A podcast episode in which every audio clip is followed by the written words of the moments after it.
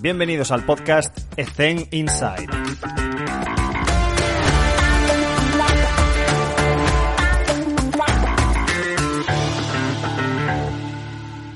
Muy buenas a todos y bienvenidos un día más a Ethen Inside. Hoy está con nosotros Pello Alcain. Pello, ¿qué tal? ¿Cómo estás? ¿Cómo te encuentras? Buenas, Alex. Bueno, muy bien, la verdad que, muy bien dentro de, la situación extraña que tenemos. Mm. Bien, eh, agradecido que, podamos tener este tiempo, este espacio de conversación y a mm. ver si, si es productivo tanto para nosotros como para posibles oyentes. Seguro que sí. Al final se está convirtiendo más en una conversación y creo que es lo que la gente necesita saber. ¿Qué es lo que haces? ¿Cómo lo haces? ¿Por qué lo haces? Y tu experiencia. Punto. Eh, Pello, cuéntanos, como siempre, inicialmente me gusta empezar para que la gente entre en contexto, pues cómo es tu día a día, qué funciones desempeñas, qué tareas realizas en el día a día. Bien, bueno, yo soy actualmente soy preparador físico de la estructura del Alavés, que estoy en uno de los filiales, en el segundo filial, y también colaboro con, con la academia, con los equipos de base. Y nuestro día a día, el mío personal, es me levanto a las 8 más o menos, eh, realizo una hora de, gimnasio individual mío, aprovecho ese espacio para hacer deporte. Luego nos solemos reunir el cuerpo técnico y alguna gente de responsable o de dirección deportiva en el estadio Mendizorrocha porque por la pandemia y tal no podemos acceder a la instalación con el primer equipo a la vez, entonces a las mañanas aprovechamos para estar en, en Mendy, reuniones, trabajo individual mío, de cargas, de fuerza, algún jugador con molestias, etc, etc, preparar toda la sesión para la tarde. Venimos a casa a comer una horita rápida, eh, entramos a la instalación a las dos y media, tres, para ya empezar con los preventivos individuales, con la fuerza, trabajo de activación, las tres dinámicas de la sesión y terminamos a las cinco y media, entramos dos, dos horas y media, tres horas en total, en total, desde el inicio hasta el fin. Y luego, bueno, ese rato que terminamos de cinco y media a ocho y media, eh, algunos días nos incorporamos o me incorporo a trabajar con infantiles o con cadetes, darles ese soporte. Hmm. Y si voy un poco prieto por tiempo, pues suelo ir con, mis datos de GPS, descargar la sesión, eh, preparar la, semana siguiente, incluso si es viernes o tal. Y, y, un poco eso. Luego cuando llegas a casa, si tienes tiempo, pues, pues intentas generarte algo de lectura, alguna presentación, alguna inquietud que te ha surgido en el día y, lo apuntas.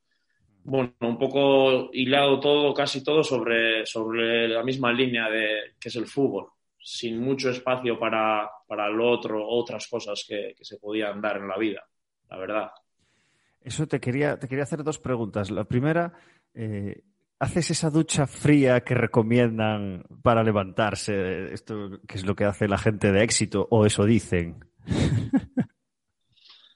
No, yo la verdad que, en eso no, no, creo mucho. Yo me levanto y cojo la mochila, la ropa y directamente me suelo salir de casa y, bueno, no vuelvo hasta, hasta tarde, pero la ducha fría no, no existe. Yo soy de ducharme a las noches.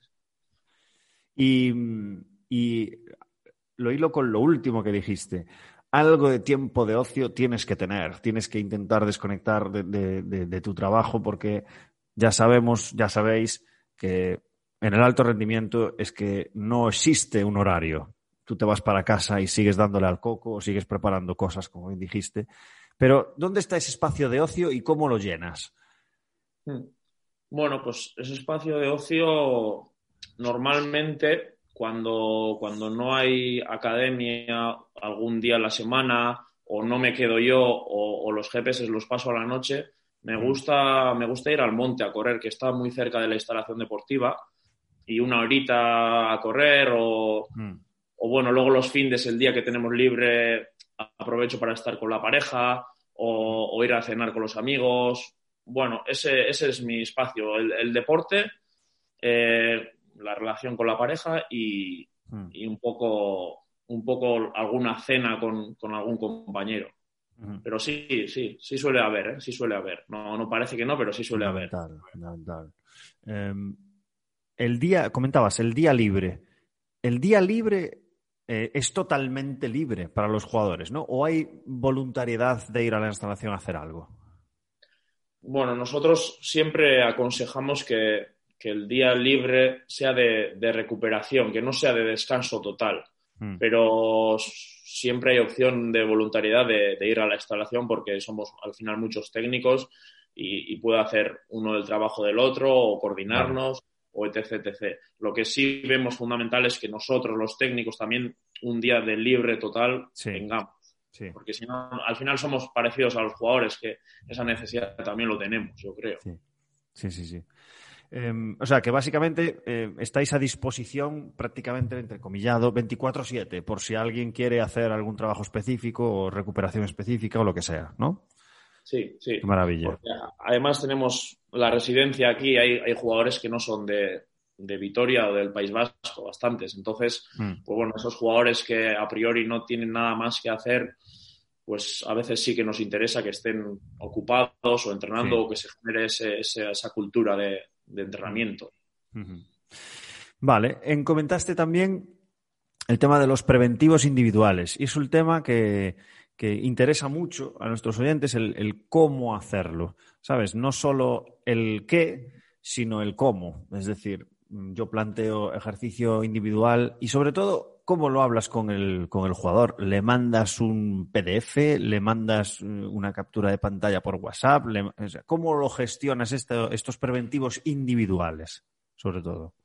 Bien, nosotros tenemos el área condicional por un lado, responsable del área condicional y todos los PFs de la estructura, y por el otro lado tenemos el área médica que está eh, compuesto por el readaptador, por el fisio, por el médico, etc. etc. Entonces, este preventivo va más va aislado al tema de, readaptador y del fisio, aunque, aunque yo sea parte activa. Nosotros generamos un plan de, prevención individual del jugador por necesidades o por déficit o por historial lesivo o etc. etc. Mm. Y le damos tanto el PDF como, como, un papel en una, en una carilla de, plástico y la idea es que hagan 15 minutos antes, siempre antes de empezar el entrenamiento, todos los días. Y ahí estamos, tanto yo como PF encargado en ese momento de, de la tarea, como también el segundo entrenador, entrenador de porteros, el mismo entrenador, suelen estar pendientes para poder exigir, para poder estar atentos, lo están haciendo, no lo están haciendo, cómo lo están haciendo, mm. porque normalmente suele ser un ambiente distendido, de conversación, de, entrada a la sesión, ¿no? Pero bueno, siempre estando pendiente nosotros de ellos. Vale, vale, vale, perfecto. Eh, ¿Con qué frecuencia se cambia esto? Es decir, ¿intentáis que sea siempre diferente o le dais una rutina que sea, pues esta semana vamos a trabajar así, la próxima semana cambiaremos? ¿sabes? La verdad, la verdad que se estabiliza en el tiempo, salvo alguna lesión puntual que se haya dado o alguna necesidad que vemos, hostia, aquí alerta, porque este jugador vemos que aquí no está. Mm. Y ahí, ahí podemos modificar, pero suelen ser periodos de se cambia cada dos, tres veces a la temporada. O sea, los déficits más o menos siguen siendo iguales y las necesidades de activación, sobre todo de, de historial lesivo, también. Vale, vale, vale. ¿Y esos déficits, cómo ayudamos a, la gente que no tiene tanta experiencia a detectarlos? ¿Con qué tipo de, valoraciones o artromuscular? Supongo que vendrá un poco de la mano del área médica también, pero bueno, para que, para que lo sepa esa, esa persona que de momento no ha estado en esta estructura de rendimiento como la que estás tú. Bueno, como has dicho, la gran valoración parte desde, la camilla, desde los test funcionales del readaptador en este caso, que hacemos al principio de temporada cuando empiezan en pretemporada y luego vamos evolucionando. Y yo a nivel práctico como preparador físico, pues últimamente estoy utilizando mucho el vídeo, por ejemplo, grabar situaciones de fuerza, situaciones del juego y poder detectar un poco ese déficit posible o simplemente más productivo incluso hablar con el jugador. Mm. Hablar con el jugador y ver, es que yo veo que, me falta movilidad aquí, veo que, el isquio lo tengo muy acortado, ¿qué puedo hacer? ¿Qué podemos hacer? Y ya desde ahí hilas y vas profundizando. Un poco el ojo en ese sentido y el vídeo para detenidamente en casa poder, poder hilar más fino. Te voy a poner en un compromiso, Pello. A ver, a ver. Em, es por pedirte tu opinión, ¿vale? En el podcast tuvimos a Craig Levinson y estuvo hablando sobre la enfermedad de la sobrecompensación. ¿Sabes? Que estamos, él considera que estamos excesivamente preocupados, y luego lo hilo con, con el tema del miedo que comenta Paco Seirulo, de intentar compensar a un deportista. Y yo le decía eh, esta pregunta, ¿no? De, joder, si Rafa Nadal, para ser un atleta de máximo nivel y de alto rendimiento, tiene que estar descompensado. Y me dijo, correcto. Por eso está la enfermedad de la sobrecompensación. Primero esto y luego lo del miedo. ¿Cómo, cómo, esto no me lo supo responder, pero quiero tu opinión. ¿Cómo somos capaces de no pasarnos? ¿Sabes? Porque encontramos déficits y los intentamos compensar. Pero coño, el atleta para rendir tiene que estar descompensado. ¿Sabes? ¿Cómo arreglamos esto? Sí, sí, es, es una cuestión curiosa y amplia y profunda.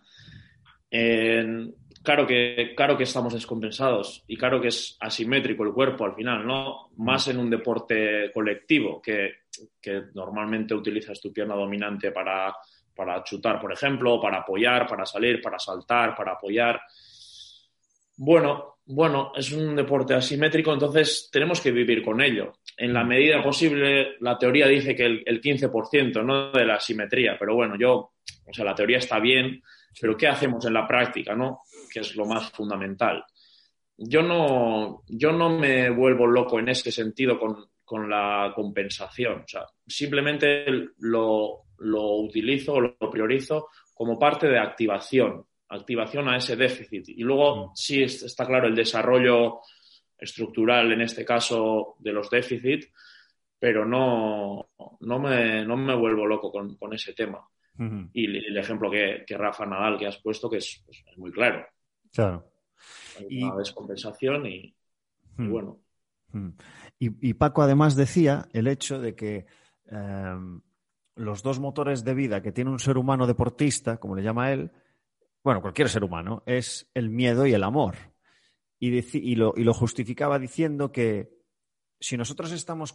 Me estoy llevando al extremo, ¿eh? para que se entienda. Si nosotros estamos constantemente, tienes un déficit aquí, tienes un déficit allá, tienes una, una- una movilidad reducida, tienes una mala activación de no sé qué, hostia, tío, dime algo que haga bien, que, que- que me vas a provocar miedo cuando me meta en el campo. Claro, esto te Ya lo dice señor llevamos- que está con el culo pelado ya, de- de- pero te lo dice y, y- y tiene todo el sentido del mundo. Entonces, ya, ya nos entramos ahí en un, en un estado emocional ¿no? del jugador que, que implica ese miedo, puede ser miedo o inseguridad o desconfianza, pero lo mismo pasa en el juego, que nosotros trabajamos con, con proyecto individual del jugador, mm, estamos todo el rato en, en los déficits técnicos del jugador. El juego aéreo no lo domina, la pierna no hábil, los perfiles para progresar no los domina. Entonces estamos tan centrados en ese corregir déficit y, y dar el feedback de corregir, de siempre, en vez del refuerzo o, o potenciar sus virtudes, como puede ser la arrancada que tiene un jugador, y, y no lo potenciamos, y, y se pierde ese talento. Es lo mismo que, que en la educación, ¿no? Tú cuando cuando un chaval o, o una niña de pequeño tiene un, un potencial o, o un- una virtud, normalmente no, no tendemos a potenciarlo, sino, sino lo dejamos, bueno, eso está ahí, pero nos, nos centramos más en el déficit y para mí es un, es un error grave. O sea, yo, yo también he sido de, de centrarme en el déficit ¿eh? y a día de hoy lo sigo, pero yo también, pero- ¿eh? Yo también, a día de hoy. Sí, sí. Sí, sí.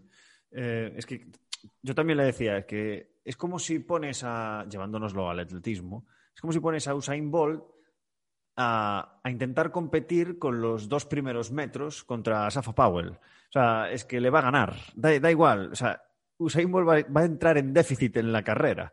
No intentes compensar. A ver, obviamente me estoy metiendo en camisas de once varas porque no tengo ni puta idea de cómo entrenar a un velocista de 100 metros, pero yo entiendo que Usain Bolt siempre va a perder contra, contra los otros nueve en los primeros metros. Pero claro, el- la calidad que tiene en cuanto a la velocidad máxima, ahí es donde de verdad eh, hay que potenciarlo. Me imagino. Pues para los deportes colectivos yo creo que es lo mismo, porque cuando estás en edades de formación, sí que es cierto que especializas más tarde, Pero una vez estás en etapa senior, tú ya tienes que ser un especialista.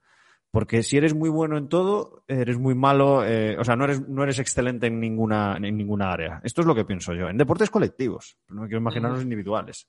Entonces, es, es, es muy complicado eh, esa, esa, balanza. Sí, muy bien. sí porque el, el déficit también es, es mental, lo que hemos comentado. Y, un ejemplo te puedo poner yo de un jugador mío que, que él se veía lento, que no se veía rápido con el, con el resto el año pasado. Y, mm. resulta que llega el, día de hoy y, él dice, joder, pues ahora me veo rápido.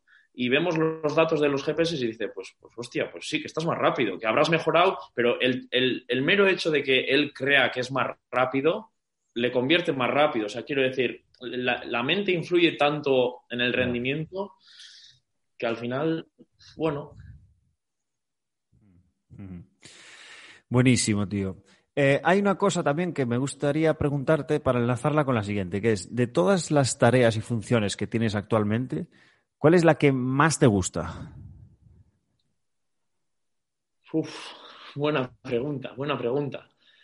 Imagínate, esto es un caso extremo. Eh, tú tu jefe te dice, Pello, mira, lo siento, haces demasiadas cosas, tienes que elegir una. Eh, me gusta mucho la relación con el jugador que tengo. Es decir, esa parte social con el jugador, ese vínculo generado con el jugador, me gusta mucho. Es decir, que él me cuente sus cosas, que yo le pueda llegar y mediante eso ya transferir a esa exigencia, pero sí me gusta esa parte de, relaciones humanas. Mm. Relaciones humanas, te diría yo. Eh, me encanta la respuesta porque pensé que iba a necesitar más preguntas para llegar a, esto. Y es, lo primero que has dicho es, mm, no has dicho otra cosa más que relación con los jugadores, la parte social. Pero has, has dicho concretamente la palabra relación. ¿Tú crees que en la facultad se nos enseña esto? Bueno, la verdad que yo de, la facultad salí un poco, sinceramente, honestamente, verde, verde, muy verde. Porque no, al final tú no, no trabajas con, seres humanos, no haces la práctica, mítica práctica grupal con, los compañeros de clase y tal, pero, pero no es el mismo contexto. Entonces, yo creo que ahí tenemos un déficit bárbaro, un déficit de comunicación, de, ponerse delante de un grupo, de poder eh, concretar individualmente ahí, tenemos un déficit enorme. No sé cómo podríamos enfocarlo a nivel, a nivel de carrera, pero, pero bueno, porque las prácticas también antes he estado pensando, antes de, empezar la charla, el tema de las prácticas. Yo cuando entraba a las prácticas, normalmente tu perfil es más bajo, que te falta mm. personalidad, que estás cohibido, que no das un paso adelante y veo en la gente que está haciendo prácticas y es normal, puede ser normal. Mm. Pero ese practicum tampoco es del todo real. Lo real veo cuando, cuando te lanzas ya a un grupo, a un equipo, que empiezas en el pueblo con los chavales, con lo otro, y ahí, ahí, vas cogiendo un poco esa madurez. Pero en la carrera, en la teoría, no, no, no, no nos da, no nos da. Mm. Y es un déficit, sí, como sí, antes.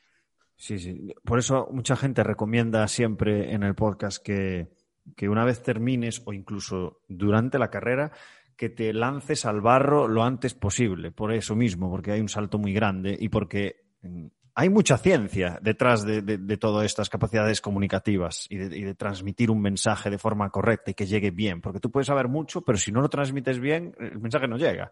Y, hay mucha ciencia detrás de esto y no hacen ni lo uno ni lo otro y no se le da la importancia que los expertos con mucha experiencia nos dicen que hay que darle. Así que eh, me gusta, me gusta mucho que haya salido este punto porque lo considero fundamental. Eh, dicho eso, eh, hay otra cuestión también que es un poco dificultosa, que es el tema de, de la, no del modelo de juego, pero sí de, de cómo diseñar las tareas. Ahí voy. Esa, esa, es la pregunta. ¿Cómo diseñar las tareas? ¿Cómo, ¿Cómo te sientas con el cuerpo técnico y establecéis objetivos? pero sobre todo no el qué, sino el cómo se hacen las tareas y qué porcentaje de influencia tienes tú en la decisión de qué tarea se hace en, las sesiones de este microciclo, ¿sabes? Para que la gente que está sola entrenando y es eh, el preparador físico el que toma la mayoría de decisiones, cuando esté en la estructura en la que estás tú ahora, sepa cómo lidiar y sentarse en esa mesa a discutir, a debatir, perdón, ¿qué tareas se hacen? Bien, nosotros en esa parte tenemos, creo que tenemos una suerte enorme, porque desde la dirección eh, veo que toda la estructura trabaja de la, de la, misma forma. Hay una metodología muy concreta, muy, muy clara, que tenemos dinámicas cerradas para diferentes tipos de conceptos de amplitud, de profundidad, de transición, de juego aéreo, etc., etc., etc. Entonces ya las, las dinámicas los, los tenemos desde, desde la dirección con una línea clara. Nos mandan domingo a la noche o domingo durante el día para toda la semana. Entonces nuestro trabajo, más que organizar o preparar las tareas, es en el enfoque que le damos, que, que es fundamental para mí. Es fundamental el qué focos queremos ver en la, en la dinámica, in, eh, objetivos individuales de los jugadores, cuáles pueden ser, el tiempo, la pausa, número de series, repeticiones, pero en sí. la influencia de la tarea como tal, bien reglas o bien modificaciones, no, no tenemos una parte activa en el día a día. Sí que podemos elaborar tareas conjuntas con, con la estructura del Alavés, pero nos, nos, facilita mucho el tener esa línea muy clara y nosotros tener el foco en, en otros aspectos. Yo como preparador físico sí que puedo tener ese espacio mío de generar alguna dinámica, uno, introducción a la sesión propia, personalizada, o el enfoque de la fuerza, etc., etc. Pero dinámicas generales o, o la rama principal de la sesión nos dan desde la estructura y, y, creo que nos beneficia a todos. Como debería ser, como debería ser. Porque, porque nosotros entramos igual que, que, el infantil B y eso al final, de, dentro de unos años de a cara de cara a futuro, pues, pues enriquece al jugador. Mm. El mismo lenguaje, misma estructura. Mm. Es, es, a lo que, lo, lo, que creemos y a lo que tenemos que ir mm. en la estructura. Y cuando me vino a la cabeza el tema de cuando tú tienes una. Cuando un jugador tiene una lesión, toco madera, y pasa por todo el área médica y hace el periodo de rehabilitación y está ya en la readaptación y te llega a ti, ¿cómo es esa transición? ¿sabes? ¿Cómo es la comunicación con los otros departamentos y cómo lo gestionáis para que la progresión durante todas las, permíteme, fases, entre comillas, eh, sea la mejor posible, la más fluida posible y pueda entrar al grupo de la forma más fluida posible? Las primeras fases, como has comentado, suelen coger el, el, el fisio y el readaptador en este caso mm. y suelen trabajar de manera individual con él con algún otro lesionado también para poder aprovechar esas acciones sí. y nos mandan información a diario al cuerpo técnico. Y de hecho yo suelo tener más, más relación con el fisio para comentar cómo va, cómo no va. De cara a que avanza esa lesión, eh, sí que podemos, porque claro, el, el, el, entrenador de por sí normalmente suele querer que el jugador esté, ¿no? Preparado cuanto antes y que, que se meta en la sesión. Mm. Entonces ahí nosotros tenemos que hacer un trabajo pues muchas veces de, de convencer o, o, de hacerle ver que, que, igual no es el momento, o, o, pelearme con el fisio yo mismo o con el redactador de qué tiene que hacer. Eh, bueno, yo, yo, le recojo en la última, en la última fase para entrar a, a, las sesiones y normalmente lo que solemos es hacer es entrar al grupo de manera parcial. Si son tres sí. dinámicas, puede hacer una o puede hacer de comodín por fuera o puede no hacer la fase defensiva porque le exigen mucho más y activación con readaptador y con el grupo poco a poco. Valoramos las cargas, quitamos si hace falta un trabajo compensatorio. Ahora, por ejemplo, no lesionado, pero tenemos un jugador que viene del extranjero y, y no está adaptado a, a, la metodología. Entonces, es, es, similar a un proceso de adaptación. Empiezas de una fase genérica de, de carreras, de capacidad aeróbica, de fuerza, de desplazamientos, de la técnica y va incorporándose al grupo poco a poco, gradualmente. Mm. Y ya en última fase, pues uno, uno más de, del, equipo, pero siempre teniendo en cuenta que tiene esa alarma o esa, esa alerta que tenemos que tener con el jugador. Mm. Me, me, hace gracia porque lo has explicado tan bien y, y, ahora recuerdo, hace ya muchos años, entrenadores que me decían, Alex, o está o no está, pero no está a medias. Y, y, yo de aquella, que era así un poco más joven y más inocente, le decía, vale, bueno, aún no está. Claro, me cuentas esto de toda la estructura logística que tenéis a nivel de recursos humanos, infraestructura y todo esto, que, que, que es una maravilla. Y es, más fácil, ¿no? Hacer, hacer toda esa transición, ser capaces de meterlo, sacarlo y estar con otra persona trabajando y después meterlo en otra tarea. Pero cuando el preparador físico está solo, y hablo de fútbol, ¿eh? que hay muchos compañeros que están solos, no tienen readaptador y, los jugadores trabajan y tienen el fútbol como side job. ¿Qué consejos le darías en esa readaptación? Es decir, eh, hay muchas veces, a mí me ha pasado, que estás más pendiente de, cuando estás tú solo, ¿eh? que estás más pendiente del que se está readaptando que de los otros 11 o las otras 11 jugadoras de básquet. Y esto hay, que, coger una vara de medir bastante, bastante fina. Entonces, ¿cómo, ¿cómo, lo gestionarías estando solo? Bueno, estando solo yo, yo lo que intentaría pelearlo es que se trabajen en diferente horario. Es decir, por un, por un lado con el grupo, porque, si no pierdes atención, como has dicho, con las 11 jugadoras de básquet, y por el otro horario, pues trabajar con ese jugador de forma individual. Si trabajas a la vez, pues bueno, igual tienes que hacer la mitad de la sesión muy enfocado a ese proceso de readaptación y que se cumpla esos objetivos establecidos y luego pues centrarte en el equipo. Pero sí es verdad, cuando se te quedan jugadores fuera, siempre pierdes el foco de la sesión. Es curioso, pero bueno, al final para eso estamos también, ¿no? Hmm. Es complicado. Es, eh, los, que, los que me estén escuchando que están así en, ligas, joder, me salen menores, pero ya me entendéis. En entornos más amateurs es que es la, es la realidad del día a día, de que no puedes estar con unos y con otros. Es así, tienes que priorizar. Entonces es, es, complicado. Eh, Pello, una pregunta que he hecho muy poco y me gustaría saber tu opinión en cuanto a los... Eh, entiéndeme, calentamientos de partido, las activaciones del partido, eh, sin desarrollarlo muchísimo porque es muy denso, ¿cómo sería la foto de lo que sería para ti una buena activación precompetición? Te digo lo que sería lo ideal. ¿vale? Aunque, no lo hagamos todo, ¿eh? Para mí la primera parte sería de capacidades o necesidades individuales, activación con gomas o movilidad, necesidad del jugador. Nosotros no lo hacemos por, por tema de tiempo y ahora con COVID peor, con, con las charlas, mm. con los protocolos, etc, etc.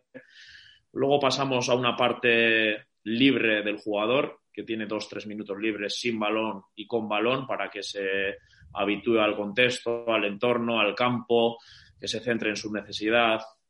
Luego pasamos a una parte genérica de todos juntos, activamos todos juntos, suplentes, titulares, de fuerza, de autocarga, de activación muscular, pasamos a unos desplazamientos, eh, cargas más específicas y luego le damos bastante foco al tema de balón, al tema de repetir muchas veces acciones, de repetir, de repetir, repetir, repetir acciones técnicas que le llamamos pasillos, conducciones, pases, paredes, aparecer, perfiles, control delante, etc, etc. El jugador al final repite muchas veces la situación y va entrando en sensación o, o en la sesión de esa forma. Luego pasamos a una posesión muy corta, solemos hacer dos series de un minuto, de 4-4 más tres comodines, y, es muy corta, muy, muy corta, pero muy, muy, muy, muy alta intensidad. Un minuto que, solemos ir a fuego y yo personalmente también suelo estar muy metido ahí, es la mm. parte donde más metido suelo estar, balones por arriba, por abajo, cuando se va se sigue, el jugador sabe que esa parte es la más fundamental de la sesión. Mm. Y ya terminando, pues solemos hacer ya algo más específico del jugador. Los interiores golpean largo, los extremos centran, los, delanteros pueden rematar, los centrales despejar. Una, finalización con, partes específicas del jugador. Y luego ya terminando con, lo último, hacemos algo de velocidad de reacción que el jugador le llama esa chispa para, poder empezar.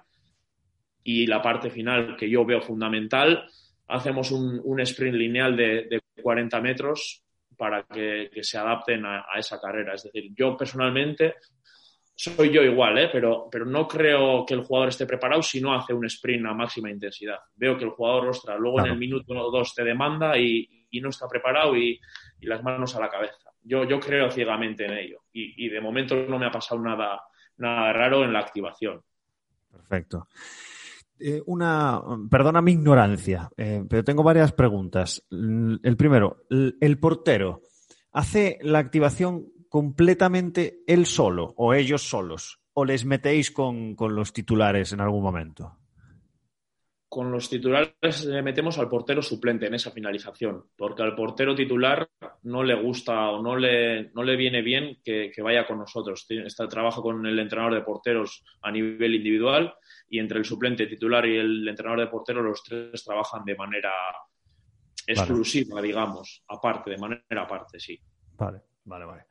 Eh, no, es que lo decía porque, evidentemente, no al nivel de los otros diez, pero existe esa estructura socioafectiva entre el portero y, sus compañeros, pues en un córner, en una falta. Entonces, no sé si eh, meter alguna microestructura de tres, cuatro minutos, no lo sé, eh, me lo estoy inventando, no tengo ni idea de fútbol yo, eh, pero no sé si sería interesante meterle junto, pues no qué sé, tres, cuatro minutos para, para favorecer un poco esa estructura que comenta Paco de la, de la socioafectividad, ¿no? No sé, ¿eh? Me lo invento. De hecho, de hecho, en las otras estructuras que he podido estar, alguna vez lo hemos, lo hemos trabajado y lo hemos realizado. Normalmente se suele trabajar de, de, ataque-defensa, ¿no? De, de, jugadores ofensivos contra defensivos y esa colaboración con el, con el portero para, para comunicar, para estar con la línea defensiva o a la inversa, con un inicio de juego para, para entrar en esa fase ofensiva.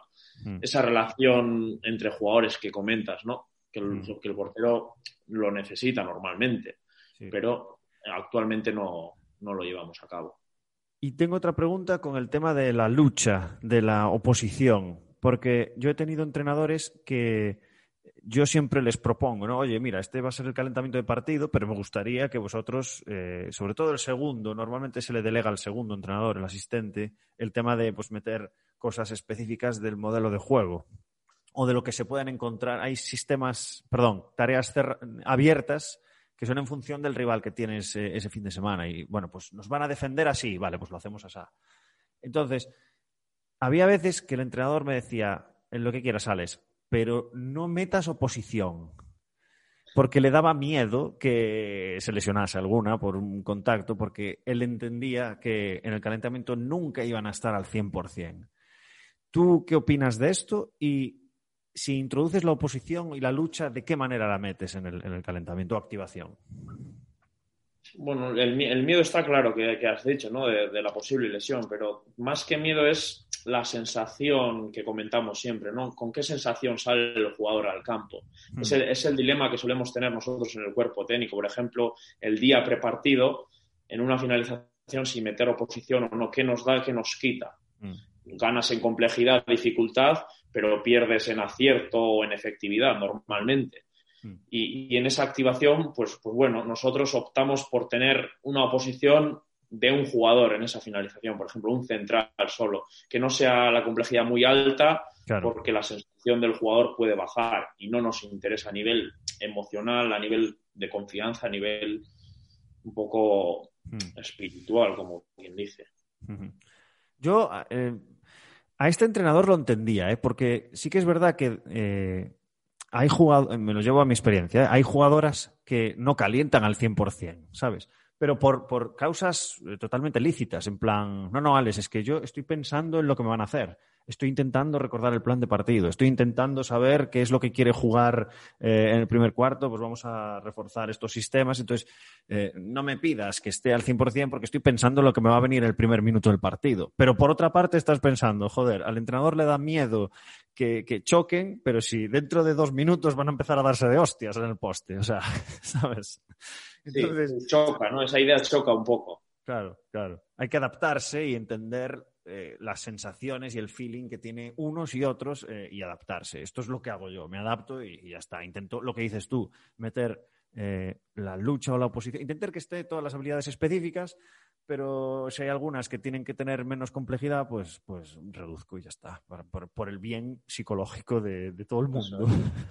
y sobre todo, poniéndome lo peor, porque si si tú te posicionas y defiendes tu posición al máximo y al final te lo compran y ocurre algo, ¡fu! lo has cagado. Ahí lo has cagado. Entonces, mi opinión es adaptarse, que por eh, cinco minutos más de complejidad no vas a ganar nada. Es mi opinión. Otra cosa, la charla. No, no sé si lo comentaste y se me pasó, pero ¿dónde metéis la charla en, el, en la activación? La charla prepartido, te refieres, del, del entrenador. Sí, bueno, solemos hacer la charla mediante, mediante pizarra. No, normalmente no, no, lo, no lo solemos enfocar al rival en ningún momento. No, perdona, Pello, perdona. Me refiero a, la temporalización, ¿eh? ¿Cuándo se mete la charla? Por ejemplo, eh, es muy común que en baloncesto, bueno, en femenino, tú llegas una hora y cuarto antes y haces todo el proceso que has dicho, pero cuando queda media hora, o 35 minutos, nos metemos en el vestuario, estamos 8 o 10 minutos, salimos y hacemos 20 minutos. Eso me refería. Sí, nosotros la charla lo hacemos antes de la activación siempre. Hmm. Si, el partido empieza en punto, empezamos la charla en punto, 20 minutos de, charla y, empezamos con la activación. Y luego la arenga y eso, pues justo antes de, de iniciar el partido. Pero sí, la charla es muy, muy concentrada en ese sentido.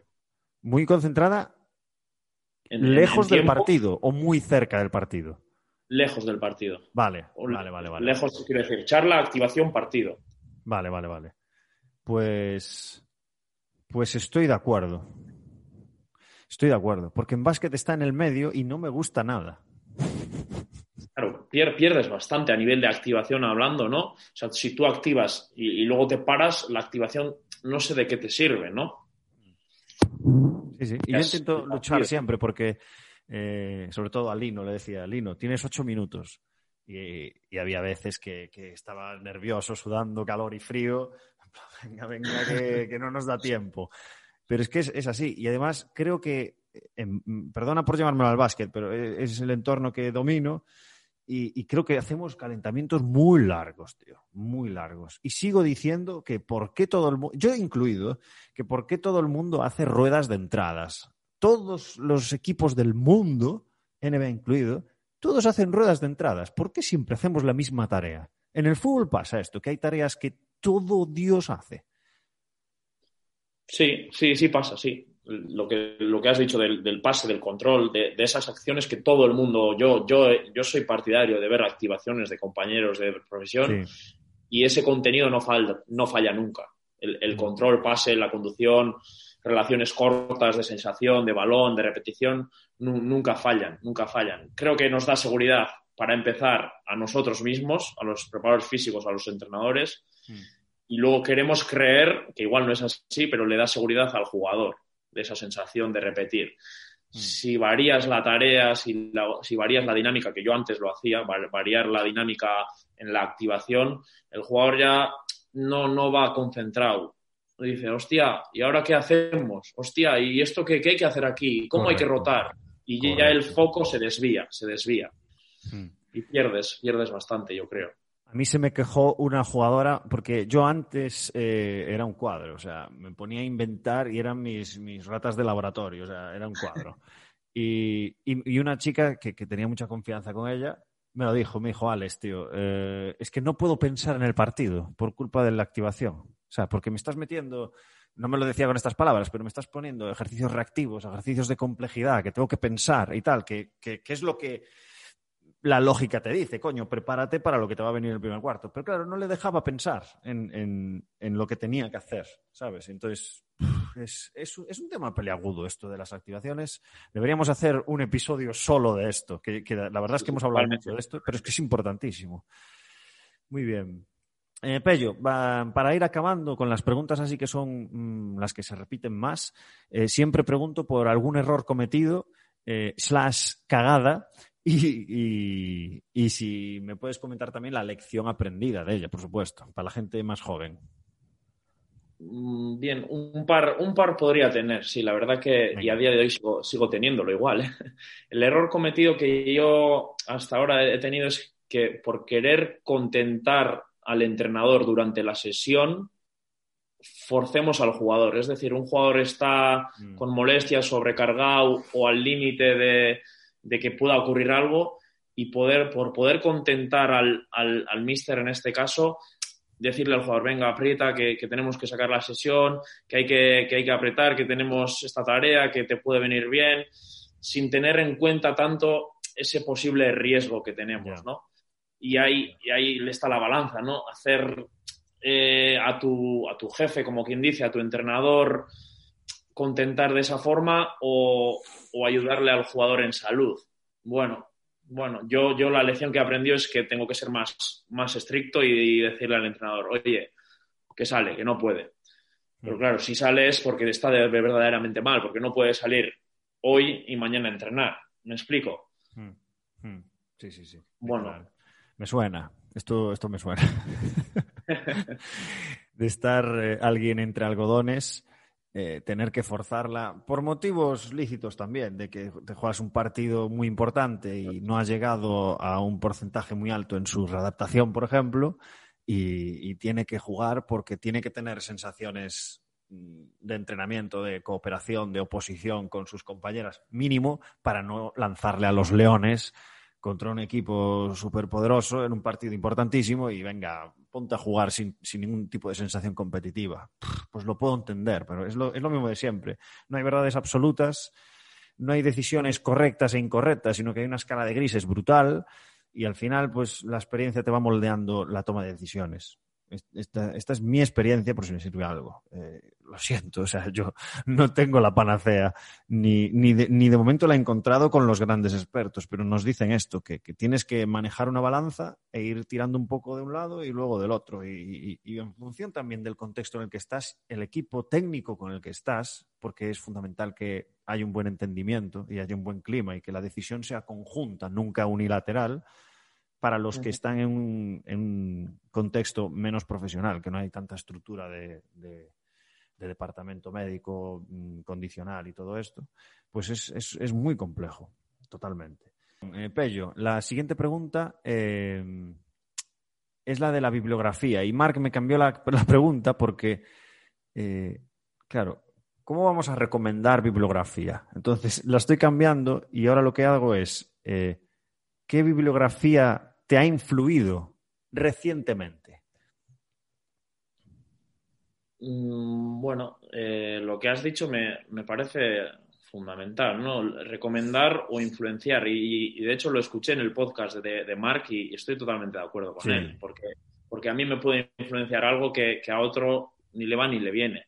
A mí personalmente me han influenciado o me han hecho reflexionar o pensar dos, dos libros, que, que, uno es el de Miguel Ángel Campos, el de Reflexiones sobre la, la práctica y la teoría del fútbol, que es mm, sobre todo porque es muy práctico para el día a día, es un libro de consulta, se lee fácil, tiene muchos ejemplos y es muy atractivo para el preparador físico. Y la otra es más a nivel personal, más a nivel de desarrollo, que es de Javier Iriondo, que se titula Donde, donde tus sueños te lleven me suena así, donde tus sueños te lleven. No han recomendado este, no me suena. Mira, ya tenemos uno nuevo. Sobre, sobre cómo oponerse o hacerle frente a, una adversidad, cómo desarrollar esa, ese nivel personal. Y bueno, me, a mí me hizo pensar, al menos cuestionarme cosas. Mm. Y bueno, me, influenció, la verdad, sí. Estos son los mejores, los que te hacen sacar tu mentalidad crítica y, y reflexionar. Son los mejores. Son los mejores. Eso, es, un indicativo de que lo estás leyendo en el momento oportuno. Porque hay libros que los lees y... Eh, pero eh, yo me ha, pasado recientemente con algún libro de empresa que lo releí y dije, Dios mío, pero, pero ¿cómo no me di cuenta de esto cuando empecé? ¿Sabes? Esto es muy bueno. Vale. Eh, Pello, cuéntame para acabar la, la típica pregunta de ¿qué consejo le darías al Pello de 20 años? Pues yo a mí mismo me daría un consejo muy claro, que, igual alguno lo habrá dado, pero es que, disfrute del, día a día. Al final, yo cuando mm. era más joven o hace unos años estaba pensando en el mañana, siempre en el mañana. A ver mañana dónde estoy, mañana qué puedo pasar, mañana qué expectativas puedo tener, cuál puede ser mi camino y dejas de disfrutar en tu día a día con los compañeros que te llevas bien, aprender de al, de al lado. Mm. Ese sería el consejo que es muy sencillo, pero, pero que, se nos va en el día a día. Yo, yo veo a, compañeros que, aún están en ese proceso. Yo mismo estoy en ese proceso de, no disfrutar del día a día. Quiero decir, estoy muy contento con el entrenador y si el año que viene no estoy con él, digo, joder, pues, pues no he aprovechado el tiempo con él. Qué, faena, ¿no? aprovechar el tiempo y luego, obviamente, pues rodearte con, gente de, categoría. Más que a nivel profesional, a nivel personal, que te hagan evolucionar, que te hagan cuestionar, que, no, te, que no te vayan a herir en ningún sentido. Y, eso al final es mucho más valioso que, ningún máster que puedas hacer. Rodearte de gente y en el día a día poder evolucionar, progresar. Esto no lo han dicho tanto, lo que acabas de comentar, de la importancia que tiene que antes de fichar por un equipo club, sepas quién está en ese club, qué clima de trabajo hay en ese club, eh, cómo es tu jefe, eh, qué tipo de funciones vas a tener, que esté todo muy claro. Eh, y hay muchas veces que, perdón, que las condiciones de trabajo son buenas, y nos despreocupamos de estas cosas. Y a toro pasado, los, de nuevo, los que, los que llevan más que nosotros en, en este ámbito, nos dicen eso, cuidado con dónde os metéis. Pero claro, esto es difícil, porque imagínate que tú estás en un equipo más semiprofesional y tú estás esperando ese primer tren para ir a X equipo que tiene una estructura guapísima y tal, y vas a aceptar. Vas a aceptar y luego lo a ver qué hay. lo aceptas por estatus, por, por, por, rendimiento, por, sí. por crecer, eso es, por crecer, pero creces en, un ámbito solo, porque el otro lo dejamos de, tener en cuenta, ¿no? Que es, que es fundamental. Yo con el mister que he estado, por ejemplo, hasta ahora, que, ahora mismo está en el filial, pues tenía esa relación de, personal que dices, es que, es que es mucho más fundamental que lo profesional. En lo mm. profesional puede ser muy bueno, pero si lo personal te gana, que, hoy en día es, difícil, porque no nos damos cuenta, yo el primero, de, la parte personal. Y, es donde tenemos que ir, aunque igual no va ligado del estatus, ¿no? Si tú fichas por el Manchester City y tienes a, empleados X, no es lo mismo que fichar por un club de, barrio, de pueblo, que a nivel personal te, te van a dar. Obviamente todos iríamos a Manchester City normalmente, pero, pero esa parte personal, ¿dónde queda? Que también mm. se puede generar dentro de esa estructura, obviamente. ¿eh? pero las personas donde trabajamos, fundamental no, lo siguiente. Mm, muy bien, Pello. Pues eh, hasta aquí la entrevista. Bueno, entrevista, ya, lo hablábamos, ¿no? Que es, que es una conversación más que nada y, y yo creo que aportamos, eh, aportáis mucho más valor de esa forma, porque es, es, más natural y se hablan de las cosas del día a día, al final, que, que alguien te escuche y diga, coño, pues eh, lo voy a empezar a aplicar el lunes en, algún entrenamiento, o sea que, o en el calentamiento del partido, por ejemplo, que hemos hablado mucho sobre eso. Así que ha sido un placer tenerte con nosotros, Pello. Eh, por si alguien quiere seguirle en las redes sociales, la red social, eh, nos comentas Twitter, ¿no? Pues es Pello Alcain, por si alguien lo quiere seguir, Alcain con K. Y ha sido un placer tenerte con nosotros. Como digo siempre, te deseo lo, mismo, lo, mejor en el aspecto profesional, pero sobre todo, y que lo hemos hablado mucho, en el personal. Así que cuídate mucho, Pello, y, un saludo muy grande desde aquí. Muchas gracias, Alex. Ha sido un placer y se me ha pasado, la verdad, que el tiempo volando. A mí también, tío. Que todo, que hacer entrevistas de dos horas, ¿eh? Eso es, eso es. Cuídate mucho, Pello. Un abrazo. Un abrazo.